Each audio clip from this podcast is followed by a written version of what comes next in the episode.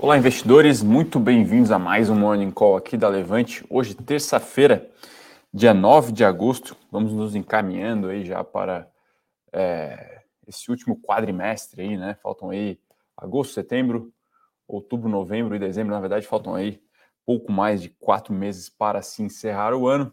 Uh, meu nome é Fernando Martim, eu sou analista de investimentos da gestora, o braço de gestão de recursos da Levante, e hoje esse Morning Call vai ser um pouco diferente, falar um pouco mais sobre análise fundamentalista e, por que não, do cenário macroeconômico que nesse ano tem feito preços sobremaneira. Bom, principal pauta da semana, tá, pessoal? Eu diria que são três, é, duas aqui no Brasil e uma para os mercados internacionais. Por aqui temos os resultados corporativos que seguem aí sendo divulgados uh, de maneira bastante intensa, né? Tivemos na noite de ontem Banco Itaú, uh, teremos aí ao longo do dia diversas análises dos resultados. Uh, São Martinho também divulgou seus números, construtoras, varejo. Então, realmente, um prato cheio para o pessoal que gosta de análise de balanço.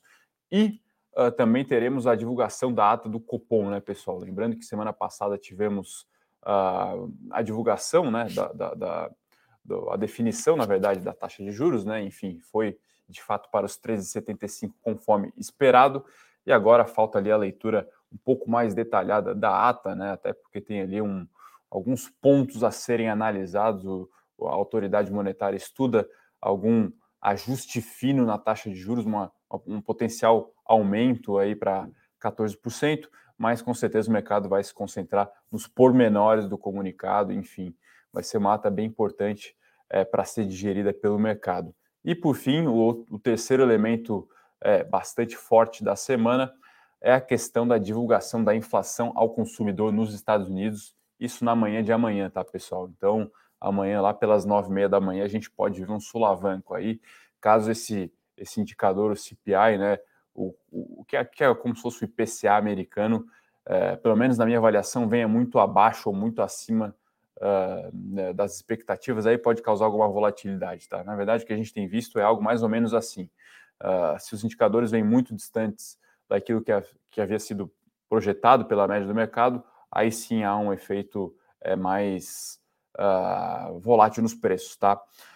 Lembrando, né, a narrativa segue, né, pessoal? A narrativa de um mundo com inflação, uh, porém, após a segunda quinzena do último mês, do último mês de julho, é, ganhou-se aí uma força, é, os, entre aspas, o Fed convenceu o mercado que, de que vai ser possível convergir a inflação é, para a meta até o final do ano que vem, talvez, enfim, uh, sem causar uma recessão profunda, né? Ou seja, o mercado acredita que o Fed vai conseguir fazer o nível de preços cair é, com um pouso suave, né? Vamos ver, ainda tem muita água para passar por baixo dessa ponte, a grande verdade é que desde então o mercado segue operando aí o grau de afrouxamento, né, das condições monetárias globais.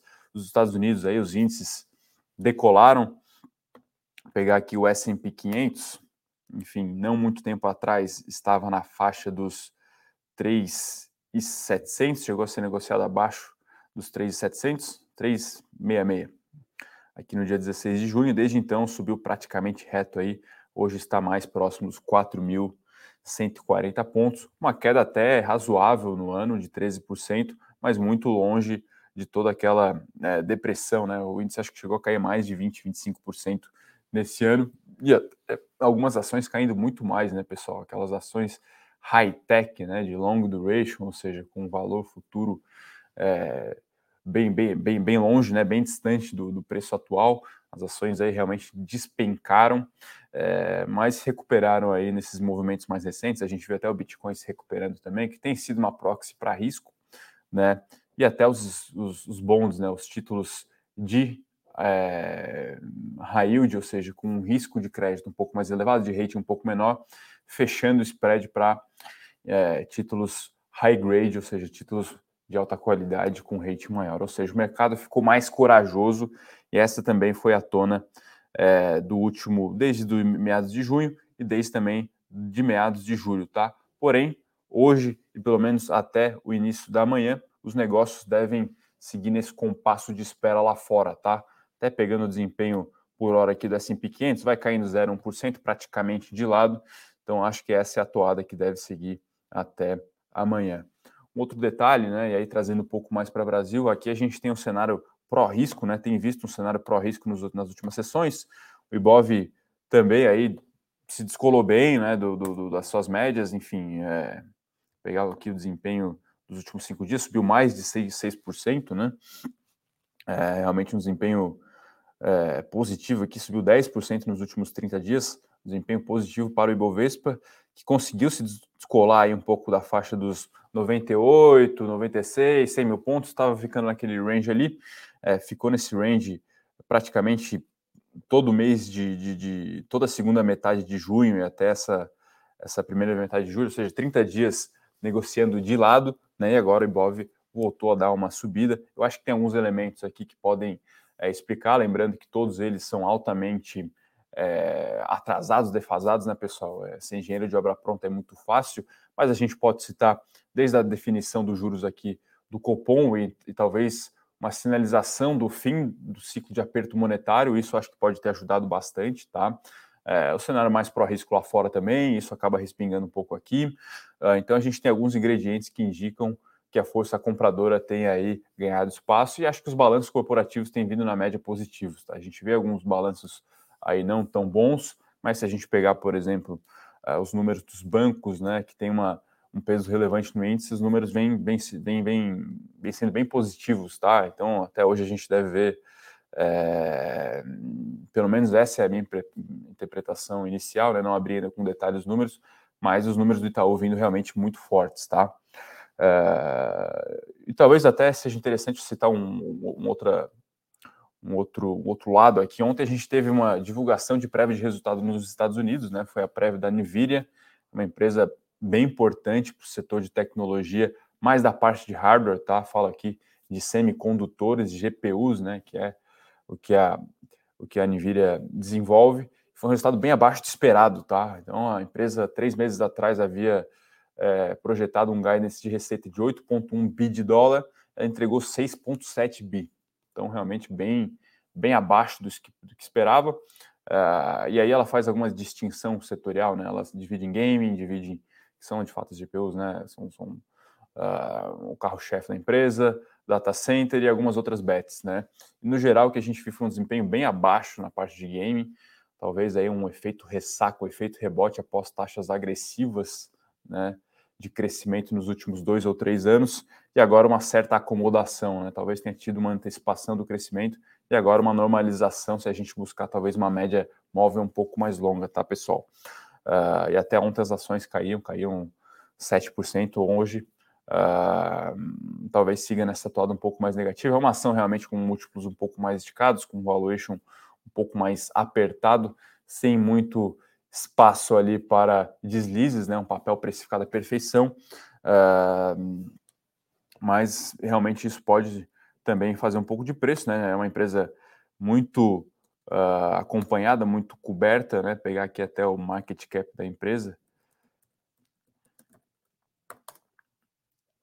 A empresa vale aí quase 500 bi de dólar, né, pessoal? Então tá realmente ali entre, não sei de cabeça agora, mas entre as 20 empresas com maior capitalização de mercado no mundo, né? Então, isso uh, é mais um ponto de atenção aí para as empresas de tecnologia, né, que vinham realmente numa toada bastante positiva e aí o call de valor ele tem aí ganhado força no ano, embora tenha é, arrefecido um pouco nos últimos, nas últimas semanas, tá? Bom, acho que do ponto de vista macro, né, um olhar um pouco mais de luneta, ou seja, um pouco mais de longe, acho que esses são os principais temas, tá? Repetindo aqui, ata do Copom a ser divulgada hoje, definição da inflação nos Estados Unidos, tá? Eu acho que esse é são, são os grandes destaques aí da semana. Claro que outras outros, outros indicadores, outras situações também podem vir à tona, a questão de China, né, como está a política de Covid zero, os indicadores de atividade por lá, enfim, Europa também, né, passando por um movimento, desculpa, por um momento delicado na questão do preço é, da energia, mas aqui para a gente, né, resumindo, Brasil e Estados Unidos, esses são os principais é, temas-chave da semana, tá? O pessoal aqui manda um bom dia, um bom dia para todos que estão acompanhando aqui o nosso, nosso Morning Call. Reconheço aqui o grande Ricardo Afonso, sabe tudo de gráfico. pessoal manda um bom dia. Até convido a todos para deixar sua pergunta aí, tá? É, caso tenha alguma dúvida, é, enfim, fique à vontade aí para, para enviar. Um grande abraço aí para o Marcelo Levas, grande Marcelo, é, figuraça lá do mercado de tecnologia de Florianópolis. Bom, uh, podemos pegar, podemos destacar aqui uh, algum, alguns outros indicadores, né? A gente vê a Europa também negociando de lado, tá, pessoal? Talvez a Alemanha aqui caindo um pouco mais, caindo 1%, a madrugada um pouco mais até neutra aqui para índices asiáticos, Japão caindo 0,2%, uh, o petróleo subindo um pouco, tá? Lembrando que ontem Petrobras subiu 5%, realmente tem, tem, tem atraído bastante negócio, tá? Petro, Petrobras até foi a líder ontem de negociações do Ibovespa, né? O pessoal voltando a comprar aí bastante o papel, uh, o ativo tem aí subido bastante, lembrando que ainda tem implícito ali na ação um dividendo gordo aí de aproximadamente 20%, 5, 6 reais para ação, né? Mas é, o mercado ainda é bastante atento ao futuro da empresa, né? Então a empresa ela nada mais é a sua precificação do que a sua capacidade de gerar lucros, caixas, resultados, enfim. Hoje é a projeção para o futuro. Essa projeção hoje tem pouco, pouca visibilidade, né, pessoal? Como a gente não sabe como vai ser a política de precificação de combustíveis pós-eleições, é, há ali um componente de risco bem relevante, tá? O papai é super barato, né? Negocia aí abaixo das duas vezes EV EBITDA. E esse EV, ele quase, é, quase não, mas tem bem menos dívida do que no passado, né? Ou seja, um EV entre aspas, de mais qualidade, mas o componente de risco aí ele é sempre muito muito relevante para a precificação. A gente brinca aqui que se Petrobras estivesse na Noruega, ela seria talvez valeria algo aí em torno dos 70, 80 reais a ação, valeria no mínimo o dobro, dado que é o que negocia é, os múltiplos de EV EBITDA das empresas por lá, tá? A gente tem visto outras empresas no Brasil com múltiplos bem amassados, tá? A gente vê uma Gerdau aí negociando também abaixo das duas vezes EV EBITDA, vale também, mas aparentemente o mercado tem aí transacionado entre a, a questão de inflação, né? E aí até poucos meses atrás as commodities eram um hedge para a inflação global e agora é, o assunto tem meio que é, trocado um pouco para recessão e aí recessão uh, não é mais tão bom estar tá em commodity, já não é mais tão hedge para commodity, aí o hedge para recessão talvez seja é, a Treasury americana, por exemplo, que tem caído, e aí, consequentemente, com a queda dela, as empresas de tecnologia growth é que acabam se apreciando por questão quase que magnética, né? Então, a gente vê o mercado operando muito macro esse ano, muito tático, de maneira muito rápida e violenta, tá?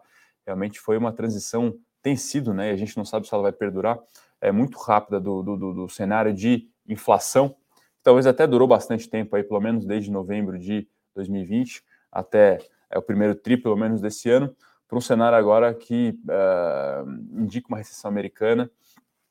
E aí, com indicadores de recessão, pessoal, o mercado antecipa uh, que as autoridades monetárias vão ter que reduzir antes o, uh, o ciclo de corte de juros. É mais ou menos essa a leitura, realmente uma antecipação bem ousada que o mercado tem feito, né? É, e isso tem guiado muitos preços, tá? Uh, mas, assim, acho que é um pouco cedo ainda para entrar firme nesse call de recessão e voltar a comprar empresas de tecnologia como, como havia é, como vinha sendo feito, né? Talvez tenha um componente técnico aí, realmente as ações estavam apanhando bastante, caindo 70%, 80%, né? Após, claro, avaliações no mínimo duvidosas, exageradas por parte do mercado, pagando 30, 40, 50 vezes receita, né? mas é, um, um, rebote também acho que ajuda a explicar um pouco o movimento recente de apreciação das growths, né? Uh, bom, acho que é isso, pessoal. Em suma, temos esses grandes temas aí para acompanhar durante a semana. É, vamos analisar com calma aqui os balanços corporativos, tá? Acho que o grande destaque hoje é o banco Itaú Unibanco, né? Mais um resultado aí bastante forte da empresa, né? É, realmente tem, tem, acho que foi um resultado bem acima até da média da indústria, né? O Bradesco já tinha resultado, apresentado resultado bem, bem razoável, mas o Itaú realmente se, se destacou, né? Até um pouco diferente, talvez, do de 2020, 2000 e até menos de 2020, onde o Bradesco se destacava. Agora o Itaú parece ter conseguindo manejar melhor a sua carteira de crédito e ter apresentado resultados bons até na parte de serviços, tá? Uh, bom, acho que é isso, pessoal. Esses são os principais destaques uh, do dia. Se não temos mais dúvidas, acho que podemos aqui encerrar o nosso call de hoje. Uh, gostaria até de convidá-lo para continuar acompanhando os nossos conteúdos. Final do dia temos fechamento de mercado direto aqui do estúdio da Levante com Flávio Conde. E a partir de amanhã volta o grande mestre Henrique Consolino para é, falar um pouco mais de análise é, técnica, análise gráfica. Ele é o mago dos, os gráficos aqui. Eu volto e meia dou um palpite, mas tem um olhar um pouco mais fundamentalista para é, os mercados. Então é isso, pessoal. Excelente negócios a todos, uma ótima semana e até mais.